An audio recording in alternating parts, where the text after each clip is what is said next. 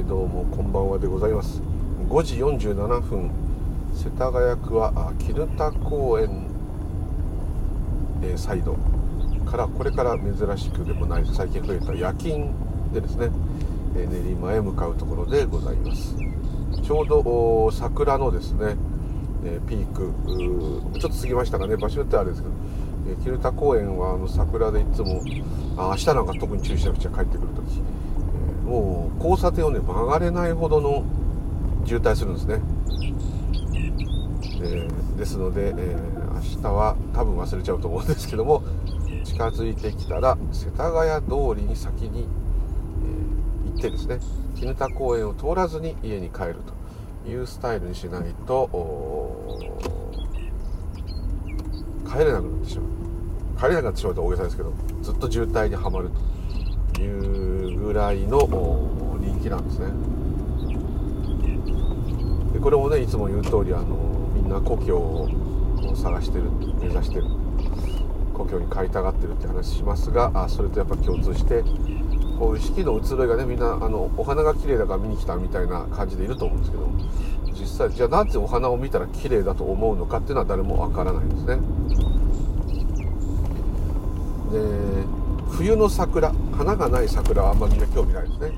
みんな春になったらここ綺麗だなという話はするでしょうけど冬の花も葉もない桜を見ていいなっていう人はね意外となかなかそれ渋い人という感じになると思うんですけど。そこは人間のあのやっぱりあの考えが入ってるんだと思うんですけどね。まあ動物的にその暖かくなってでも実際一番実りがあるのは秋なんですけども、まあね、これからまた新しい命がってことでその命自体に触れているっていうことが、えー、故郷に帰ってることとある意味同じですよね。ですからそこがあ癒されるっていうんですかね。で冬だとちょっと命が感じられないとこないですよ逆に冬も何もむしろ冬の方が頑張ってるとかですね。人間も暑いとこより寒いとこにいた方が体のエネルギーを使うなんていうぐらいですからね。あったかくしようと体がなりますからね。だから本当はエネルギッシュとも言えるんですね。秋なんか一番、あのー、その植物から物を取る場合においては一番緑の多い時期ですから、えー、一番パワフルとも言えるんですけどもやっぱりこう生命があるって感じられるところへ行きたいですね。で鉄筋コンクリートのビルのね中にいるとやっぱ嫌でで森へ行くとやっぱりこう落ち着くと。いうのはやっぱ生き物に溢れてる方ってもちろんあるんですけどもね。究極的には鉄筋コンクリートのビルだろうがですね、えー、美しい森だろうがですね本当は同じはずなんですね。だって同じものなんですからね。元は。元はというか同じ現れなんですから。現れとして見ればそこの差異はないはずなんですがやっぱ感じが出るんでしょうね。例えばそこでまたね犬の話になって犬なんか見てますとですねうん。うちの1頭目はですね、えーちに来た時ちょっと違う場所に住んでましてですねもう町っていうか商店街に住んでたんですね。で3歳いかないですね。2歳まで商店街で暮らしてたもんですからそういうこう本能よりもですねその記憶のが勝っててですね、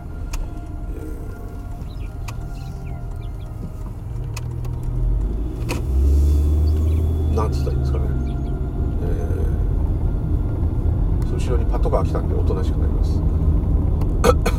すいません。そういう人工的な建物だらけのとこの方が好きなんですね。今もそうなんですね。彼は結局2歳までそういうとこでそれ以外は案外今住んでるとこはもう河原ですし、ね、できる限り軽井沢とかいろんな森やロークランに行きますんでむしろ土とか草とかそういうところの方がはるかに彼は長くいるはずなんですがいまだにですね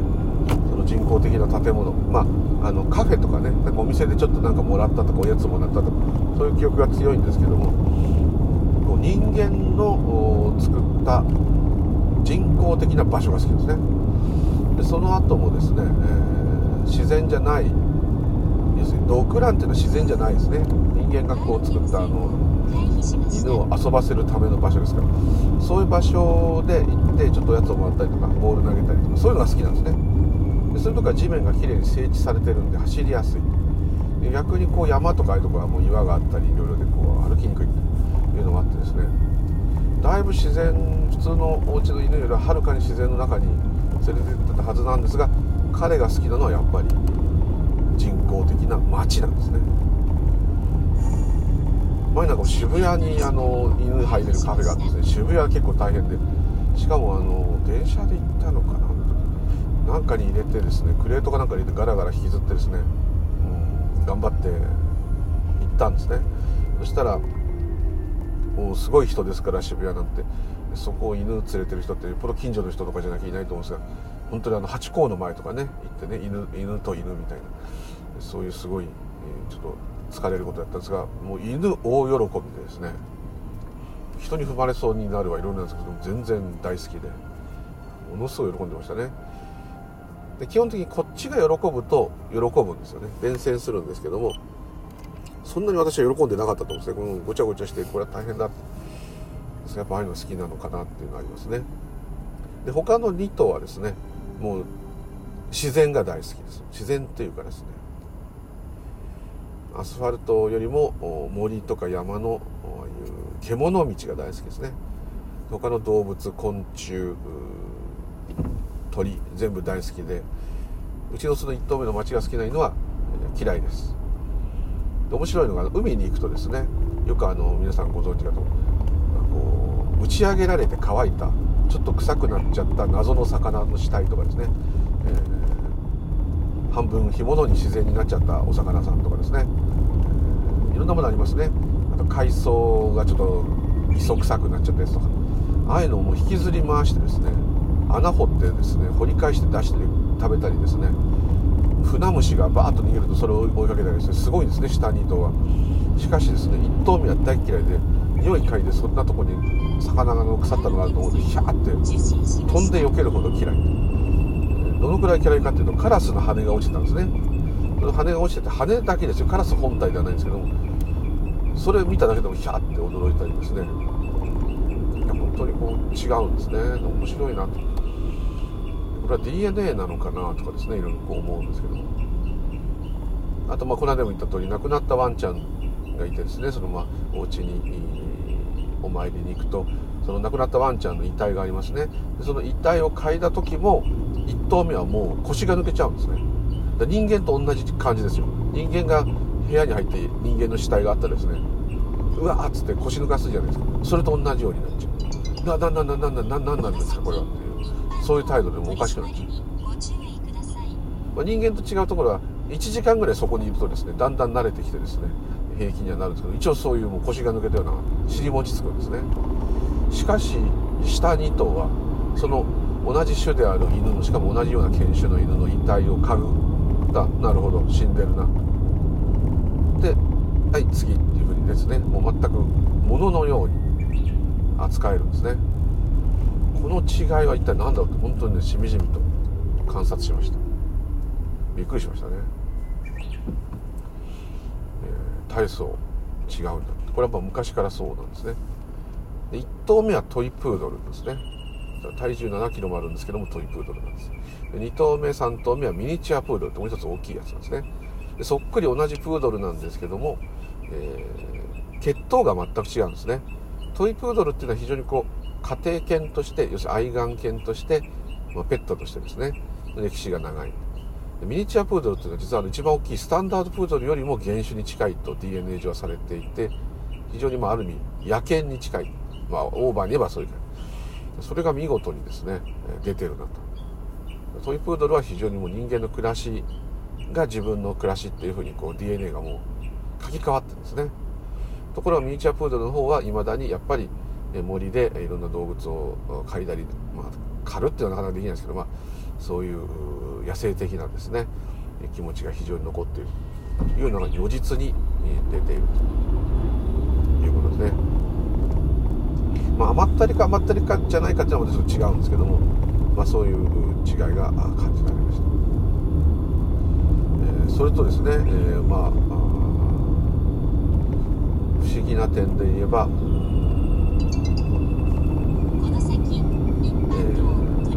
ということは1頭目の方は人間に近いんだからふるさとから離れてると考えの世界にいるんじゃないかと思うんですが違うんですね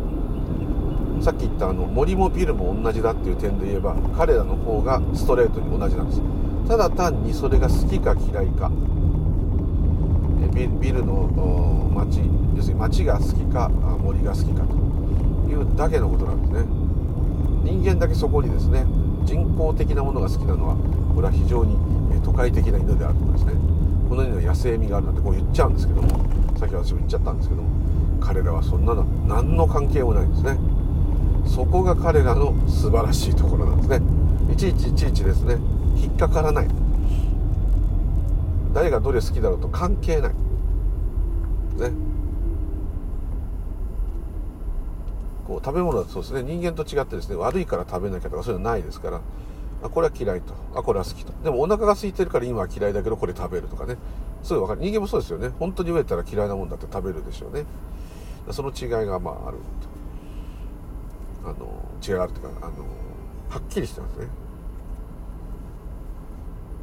で考えで自分を作らないっていうところが、まあ、素晴らしい。でも言うこと聞くじゃんかって。それはね言うこと聞かないとひどい目に遭うとかですね。言うこと聞かないと何かもらえないとか。それだけなんですね。あんまり深いことはないですね。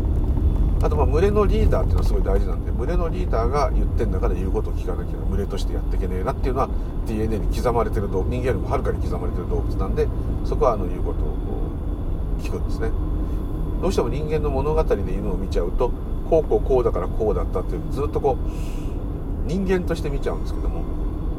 そういった寂しいじゃないかっていうんでそういうことじゃないんですね。逆なんです彼らはだから素晴らしい。だから彼らはビルが好きなんであればビルが故郷。森が好きな森が故郷。人間はどっかで人工的なものはダメだとかですね。人工的なところだけでは疲れてしまう。考える世界にいるから疲れてしまう。だから、えー、考えの及ばない世界要するに自然のままのあるがままのように見える世界を見て、えー、故郷を思い出す本質を思い出すっていうことをわざわざするわけですね。非常にそこがまた違うようででも人間も同じことをまあしていると。ですね。だから考える世界は疲れるんだなっていうことがよく分かります、はい、ですから絹田公園の桜を見るためにみんな命に触れようとするわけですね。みんな無意識に集まってますよね。ちょっと悪い言い方で言うと本当にゴキブリホイホイさんのようにですね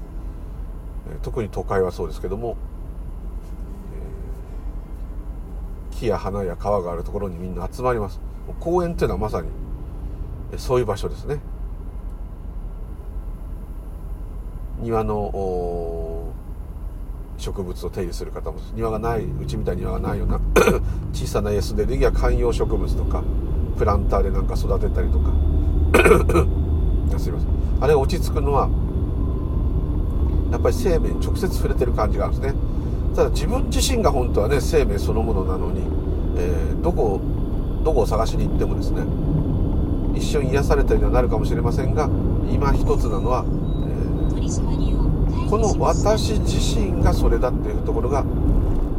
なくてですね外へ外へ何でも探すんですね。欲しいものは全部外にある。故郷も外にある。故郷は自分が行くべきところである。どっか行けば故郷になる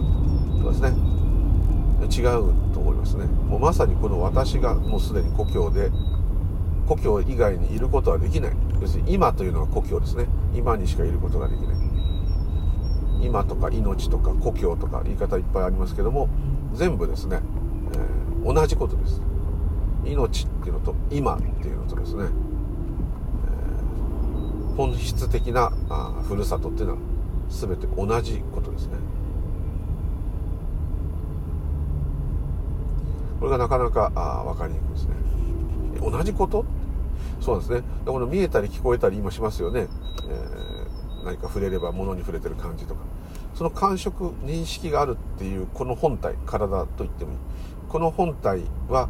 何でそういうことが認識したり感じたりすることができるのかと。言えば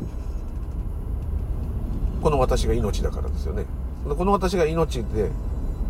命が命を見ているとなればですね、まあ、命がいっぱいあるように見えますけど本当は一つなんですけども、まあ、そういうちょっとあれは置いといて。命が命を見て命が命を見たことを認識してるわけですから。この自分が故郷じゃなかったらですね。故郷を見ることはできないわけですね。それから自分以外に故郷があったり自分以外に今という時間がない時間があったり自分以外に命っていうものが存在していたらですねそんな変な風になることありえないわけですね。この私が見て聞いて感じているわけです。からそういう理屈からもですね考える通りまさに私たちが見ているもの触れるもの感じられるものそして感じているその瞬間これからが全部全てが命なんですね。ですからビルディングも森も本当は全部命なんですね。命でありふるさとであり今なんですね。で動物たちはそんなことをいちいちですね、えー、こうやって話題にしたりする必要もなくですね。動植物はそのままであるがままのことをやってるんですね。でだから植物を見て癒されたり動物を見て癒されたり触ったり癒されたり。癒されるっていうなんとなくあの感じっていうのはふう息を抜ける感じっていうのはまあ母親に抱かれたような感じでうまく分かんないですけどそういう空気があるのかもしれません。ですね。でよく母親に抱かれてる感じの表現は私はあんまり好きじゃないんですけどもね。自分の母が浮かぶからかもしれませんけどそこはちょっと言うとぶち殺されるかもしれません。あのー、ですね。イメージで言うとですね母親から分離した一つのこう細胞というか生き物ですね。そういう考えで普通に科学的に考えると母親から分離する前は母親の腹の中にいたわけですよね。で腹の中で自分っていうものがだんだん出来上がる卵みたいなもんですよね。出来上がる前はあのお父さんとお母さんに別々にいた精子と卵子だったわけですよね。ね、お父さんとお母さんはまたおじいさんおばあさんとこうなっていきますとどんどんどんどん細胞分裂していって出てきてるわけですね。でも大元も大元の命っていうのに帰ればですね、えー、一つですから分割されてなかったものが今分割されてこう出てきてしまっているということはですねそういうところから考えると、えー、ずっとふるさとだったと言えるわけです。分割しようがし、えー、分割しなかろうがですねひいおばあちゃんで終わってようが、えー、ひひひひひ孫まで行ったとしてもですね細胞がどう分裂しようともそれは私の家系だけじゃなくて全てがつながってるわけですね大元で言えば。だって人間っていうのが、えー、いう生物が生まれる前は例えばお猿さんのみたいな動物だったとしたらそのお猿さんその前は哺乳類哺乳類の前はまあ、爬虫類って言われてますけども恐竜はどうも爬虫類じゃないかもしれません。そこ分かりませんけども、まあ、恐竜だったり鳥だったりもっと前だと昆虫だったりもっと前だと植物だったり、まあ、このどんどん最後バクテリアみたいになってアメーバみたいに。でそこからどんどんどん進化してきたとしてもですね、まあ、アメーバ我々もミトコンドリア体にあるこれ調べることでいろいろ未だにどういう人か分かりますよね。ですから結局私たちがアメーバだったという証拠ですよね。DNA の調べるのにそのその人間の中のミトコンドリアのあのデータを分析するわけですから。もともと我々がそういうものだったっていうことですね。でアメーバが生まれるもっと前。宇宙が誕生する前。ビッグバンの前そこまで遡っちゃうともう命がどこだかわからないと。今の科学ではわからない。そうなってしまうと元のお母さんっつうのはどこですかね。宇宙の生まれる前まで行ってしまいますよね。だってアメーバがまずお母さんっていうところに今戻ってきましたね。人間猿猿から哺乳類哺乳類から爬虫類、まあ、ちょっと合ってるか分かんないですけど両生類。え昆虫ついに植物植物でもそのうちシダ類シダ類から今度はあのー、えー、そういう微生物。でミトコンドリアまで行っちゃって。でもっともっと今ちっちゃくなりますけど、まあ、とりあえずそこまで行ったらもう微生物の世界までお母さんが戻っちゃいましたね。でそこからまたさらに戻っちゃったら宇宙誕生になっちゃいますよね。もう何億何百億になっちゃう。そうするとわからないとこまで行ってしまうと。もう仏教もキリスト教もへったくれも人間もへったくれもないわけですからもうね宇宙があったのかなかったのかも分かんないとこまで行ってしまう。どうしても行ってしまう。そこが母ちゃんだとしますと、まあ、母ちゃんと父ちゃんセットでもそれだとすると本当のふるさとっていうのがそこだったら何だろうと。一番最初に命があったとしか言えないですね。今でもそういう科学でもいい人に言いますね。命がどこでどの微生物から生まれたか分かんないんだけど微生物が出た時点で命なんだから、まあ、命があったとしか言えませんと。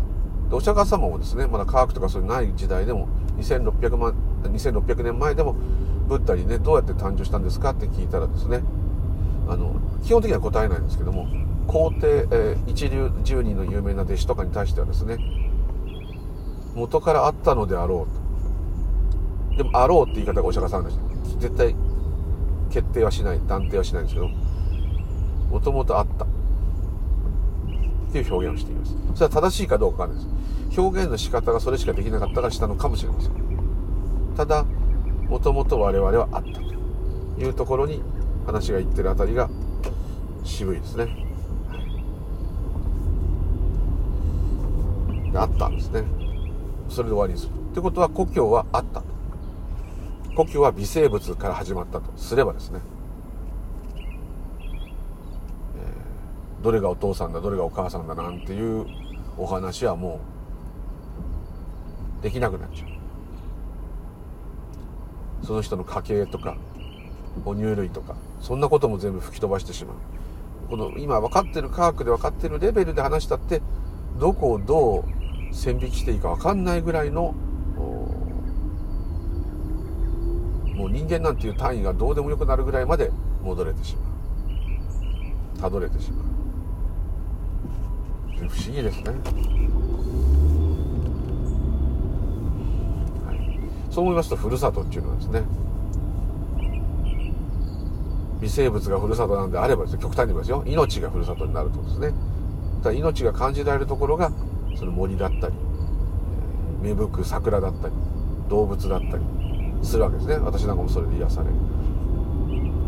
でもよく考えれば考え方もこれ世界ですけども話ですけどもそれを感じている我々がふるさとなんですよ。どうしても外にふるさと。犬はふるさとなんだけど私はふるさとじゃない。桜はふるさとなんだけど私はふるさとじゃない。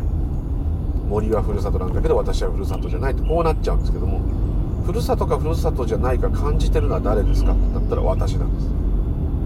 私っていうのはいるいない関係なくこれなんですね。これしかない。ってことはもうこれがふるさとでこれがゴールでこれ以上行くところがないと。じゃあ桜見たって美しいと思うのは間違ってるって言ってるではないです。その時にその実感が強く出るってことです。動物を触った時に感じるのもそうです。ね体温とかね。感じたり昆虫でもお魚でも見てる時におおすごいな生命ってすごいな生命ってすごいなって言ってるあんたが生命なんだよっていうところですね。はい。私もそうなんですけどね。ついこう他他のものっていうイメージがどうしても強いですからキリン見たらうわ首長すごいなとかね。で水族館行ったらサメが降りたサメだすごいな大きいなと。言っているあんたもすごいんだよってことです極端に言えば。すごいんだよって感じてるのは誰だということですね。そしてもサメがすごいんだっていういうふうにサメの方がですね俺ってすごいだろうすごいだろうって言ってるように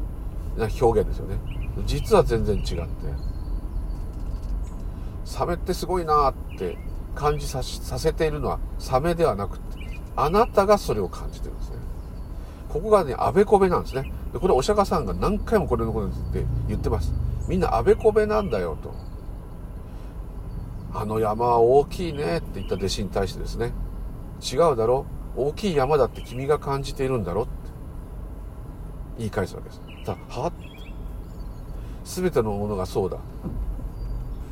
どこどこの何とかの木になる実は甘くて美味しいねそれはその木の実が甘いんじゃない甘いんだって感じてる君が甘いのが美味しいと感じている。全てが逆なんだ。全ては外で起こってない。あなたの中でしか起こっていないこれはですね毎毎回同じような話の申し訳ないお釈迦様の名言というかですね私もつい忘れてですね外で起きたことに対してああだこうだってなるんですね外で起きたことを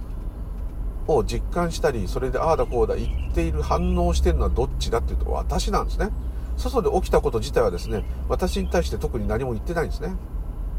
美しいお花を例えば見て、うわ、綺麗な花だなって言ってもですね、花は綺麗でしょなんて言ってないですね。全部こっちがつけてるお話ですね。これはすごくひどい例えで言えば、目の前でものすごいひどい殺戮が行われていたとしてもですね、見えてなかったり聞こえてなかったら分かんないんですね。で見えてたり分かっててもですねえー、それはひどい殺戮が起きているって思った時初めてそれが私にとってひどい殺戮が行われてるんですねひどい殺戮自体がですねひどい殺戮だよなんて言ってないんですね。どうしてもそっちを見ちゃうんですね。ひどいシーンを見た見ている私がひどく感じた感じ違うんです。ひどく感じたからひどいシーンになっているんですね。イメージ湧きますかね。これが世の中の人はあべこべだってブッダが言ったんですね。ということは自分の起きていることだけを見てけって言ってるわけです。教科書は外にないんですね、えー、ふるさとも、うん、本当のふるさとも癒しもないんですね。癒されてるのは誰ですかって私ですね。故郷に行きたがってるのは誰ですかって私ですね。故郷を感じて喜んでるのは私ですね。全部私ですね。ここがものすごい面白いというかちょっと変わったポイントで。で今日ちょうどテレビでまたイチローさんが引退した件でイチローさんがいろいろ喋ってらして。で何かとこうすごい人っていうのとりあえずイチローさんで。で3回目の国民栄誉賞をまた辞退されたってことねかっこいいんですけど。あの方があのー、ね堂々と言ってましたね。非常に私は多くの人に迷惑をかけてきたと。その代わり、まあ、野球とかそういうできることで恩返しするしかないと。ああいう言葉はなかなか言えないですしまたあの人が一休っていう名前のね柴犬飼ってますね。で今17歳で今年なんと18歳になると。これなかなかもう犬の世界では超高齢。素晴らしいんですけどその一休がいたおかげだってね喋ったあの引退会見がすごく話題になりました。犬をあれだけねあの前面に出してくるで彼が懸命に生きている誰にも頼まれてもいないのに懸命に生きているその姿を見たら頑張らないわけにはいかないと自分がと。ただ生きてる。んですねそのただ生きてることがすごいことなんですね。芝居の一休君からすればそんなことだと思ってないかもしれませんけどもそんなこともいちいち思わなくても全力で生きられるっていうね。その素晴らしさにですね。あのイチローさんはね絶対故郷を見てるんですね。あれだけすごい人ですか。ら自然に故郷をね見てるとは思うんですけども本当にあの素晴らしいあれですね。イチローさんのそのシーンで一番あの人は故郷に帰って感じられるのはあれだけすごい。いろんな人に評価されていろんな成績も残して。また素晴らしい苦労もされているあの方がですね。一休がちょっとでもちらっと見たりすると目があったりするとねもう運動あなんか鍛えてる最中だろうがですねもう大笑いするわけですね。ただ目があっただけで大笑いですよで行ってくるからね一休またねっつってこうねお仕事に行く時、まあ、野球しに行く時も玄関で一休にを見ただけでですねもう腹抱えてテレビカメラも回っていてもですね腹抱えて笑っちゃうんですよ。あの腹抱えて笑っちゃうっていうのがあの時多分いつものその多分野球でねもうちょっと後半調子悪い時ありましたからやらなきゃこれはやらなきゃっていう多分すごいプレッシャーでずっと来たと思うんですけどもね一挙一動ずっと見張られてるような方ですからそのご苦労されてるのをですね一休も一緒に見てていてくれていつでも一緒だったっていうのですね一休はそこまでどう思ってるかあれですけどもその全くそのイチローさんっていうことを気にせずっていうかですねただ単にあなたは私の主人です大好きですただそれだけでで自分のやるべきことをただやっているというこのですね要するにこのそのです。考え方の世界にいない一休君の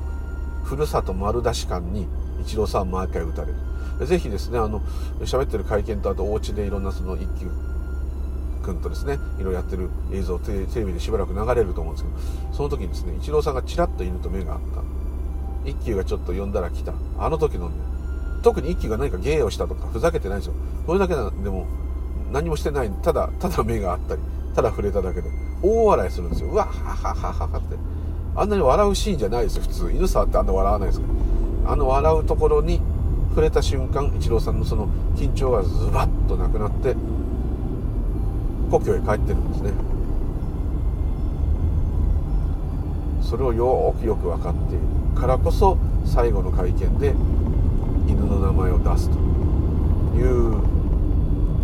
ことなんですね。あの笑いを見た時にですねああもうふるさとの顔だふるさとはですねイチローさんに野球で頑張れとかですねいい成績を残せとかですね今調子悪いとどうすんのかお前引退するのかとかですね、えー、稼がなきゃとかですね健康でいなきゃとかですね人に嫌われないようにしなきゃとかそういうものは一切いらないとこですからめちゃめちゃ気楽なんですよ。それを一休君に触れたり見た時にポーンとそこへ一瞬イチローさん戻るんですね。だからもうはあこれは俺頑張んなくていいんだって一瞬ですね、えー、本当のリラックスが訪れてると。あの方のように普段尻物狂いで努力してる人だからこそその緩急の差がですねはっきりとしてですねよりですね、えー、こう逆に力をもらうという素晴らしいですね。私犬触ってだらけたらそのまま一生だらけてたいとこう思っちゃうんですけどもそうならないんですね。そこが縁起の違いなんですけども、はい。まあ、そういうことでございました。ぜひですね、故郷に戻った時、ああ、ここは癒されるな、わ海はいいな、山はいいな、森はいいな、花はいいな、動物はいいな、どっかどんなとこじゃなくてもいいですね、普通に、はあ息を抜いてですね、はあ、疲れた。一休み、これでもいいですね、その時一瞬故郷ですんで、その故郷に戻ってるのは、その置かれた状況が戻ってるんではなくて、あなた自身がもともと故郷だったところへただ考え方から一瞬離れて落ち着いてるだけです。いつもそこなんです。いつもあなたはそこにいるしそこにいたかったことはない。生きてても死んでても故郷にしかいられないんです。だからもう生まれるも死ぬもないっていうのはそこなんです。ミトコンドリアより前からあったんです。からどうしようもないですこれは。今いるこれは、まあ、仮の姿という人もいるけど仮というか一時的な表現ですね。そうすると魂があると思うと思うんですけど魂とか、えー、私というこの感覚とか個人のことでないんです。それはあの感覚なんで消えてしまいます。ですけどもこのあるということ自分というものがある存在している存在しているというか、まあ、あるということはそこに石がある山があると全く同じことですんで、えー存在がある意味許されているもしくは存在しなければならない状態であるってことは間違いないです。あなたがどんな状況に置かれていようともあのどんな素晴らしい状態であろうともですね。どんなに辛い状態であろうともそんなのごめんだと思われたら、まあ、思われてもそのままなんですけどもあのそのままでですねそうでなくてはならない状態が続いているということです。それは死んでも死んでる状態が続かなきゃいけないわけです。死んでる状態っていうのは分かるかどうか分かりませんけどもそういうこと以前ですね。どんな状態であれそれがあるということはそれがなくっちゃ困ると。いうことしか世の中に起きてないというですね。そう思うとですね、だからってなんか改まって真面目に生きようとかそんなことは別にいらないんです。もうあなたはあなたのままでそれで、まあ、100点っていうことになっちゃうんですね。いやいや俺は努力が足りないから全然ダメだもっとまともな人間になると思うんであればですね。それやってももちろんやることが100点。ああそうじゃあよかった。じゃあ気楽でいようって思えばそれが100点。100点も何もいいも悪いもないんですからどう転ぼうがいいも悪いもないんです。ですからどうでもいいっていう投げやりなことではなくて100%完璧だからこそ手のつけようがない。これが世の中の全てであるということなんだと思います、はい、というところでまたいつもと同じような話になって申し訳ございません。どうもありがとうございました。ムーンリュウリュウでございました。失礼いたします。ありがとうございました。